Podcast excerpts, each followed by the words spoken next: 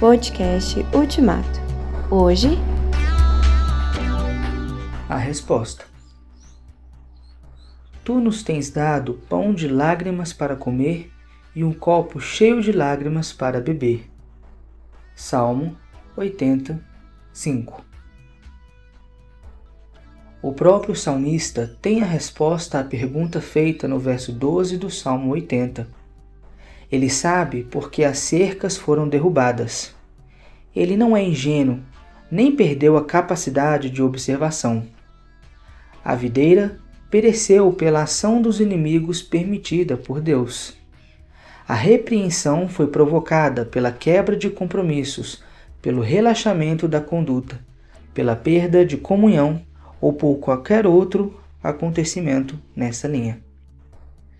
Azaf não quer perder tempo com outras especulações e análises filosóficas.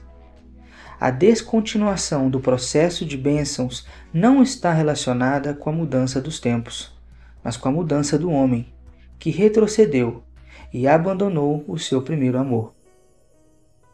A repreensão de Deus, manifestada na derrubada das cercas, não é necessariamente final. Tem propósitos terapêuticos serve para acordar e despertar.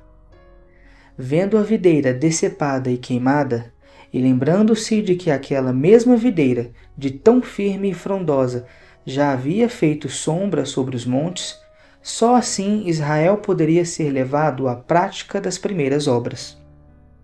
Esse momento seria o auge da crise que se arrasta há muito tempo e o início do fim desse desagradável período.